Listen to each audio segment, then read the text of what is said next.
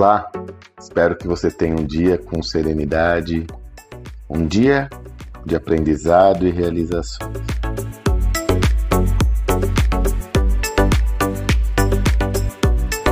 Numa live que nós promovemos essa semana, a semana que eu gravo esse áudio, evidentemente, eu, José Celib Neto, abrimos para interações com o público e houve muitas questões acerca do microgerenciamento.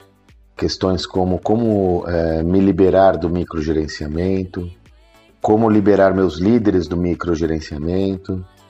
E aí, só dando uma contextualizada, a microgestão é aquela gestão mais tática e tarefeira, aonde o indivíduo se dedica ao andamento e evolução dos negócios na sua companhia, zelando pela preservação da aplicação tática das suas estratégias. Não é que a microgestão não seja relevante. O ponto é qual o tempo que ela ocupa na agenda do executivo. Por que, que essa preocupação emerge agora?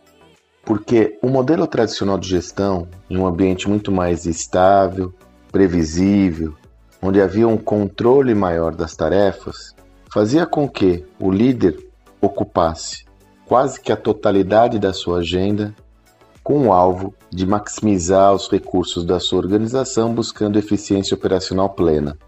Com isso, estabeleceu-se um padrão de foco na chamada microgestão, porque é justamente a dinâmica para preservar a aplicação tática de todas as definições estratégicas da organização.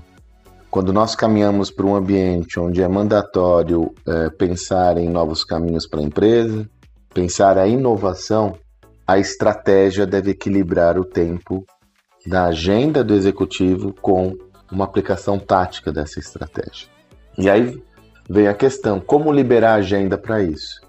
Um ponto essencial, que foi até uma provocação do, do Salibão, é o seguinte: se você não conseguir ter pessoas ao seu lado que você confie, que você delegue, que tenham autonomia de voo, você não consegue se desvencilhar de uma função mais tarefeira e tática. Então, além de todo o sistema que você pode mudar com disciplina para sair do framework tático, você tem que cercar de pessoas competentes que você confie e lhes delegue autonomia. Do contrário, você vai ter insegurança no processo e a todo momento que essa insegurança emerge, você volta para a operação. Então a causa raiz é gente. Como elemento secundário, você pode criar uma agenda propositiva para sair, para tirar toda a organização de uma visão tarefeira. Então você pode, por exemplo, desenvolver rituais, fóruns para pensar a inovação no seu negócio. Então, imagine que você vai criar, identifica um problema importante do cliente e vai criar um, um, um squad, um grupo para discutir essas relações disciplinadamente, com uma agenda fechada, sempre derivando para um plano de ações e uma execução prática. Então você tem essa dimensão como uma dimensão tática, inclusive mesmo para você forçar o pensamento estratégico. Lembre-se que você só muda um contexto organizacional, só muda uma cultura por meio de rituais e práticas. Então, estabeleça um ritual e uma prática que te ajude a levar esse ambiente. Porém, sem você trabalhar a primeira premissa, vai ser incipiente, porque você vai gerar de novo o sistema, o processo gera insegurança e você volta para uma atuação é, mais tarefeira. É fundamental você refletir sobre isso.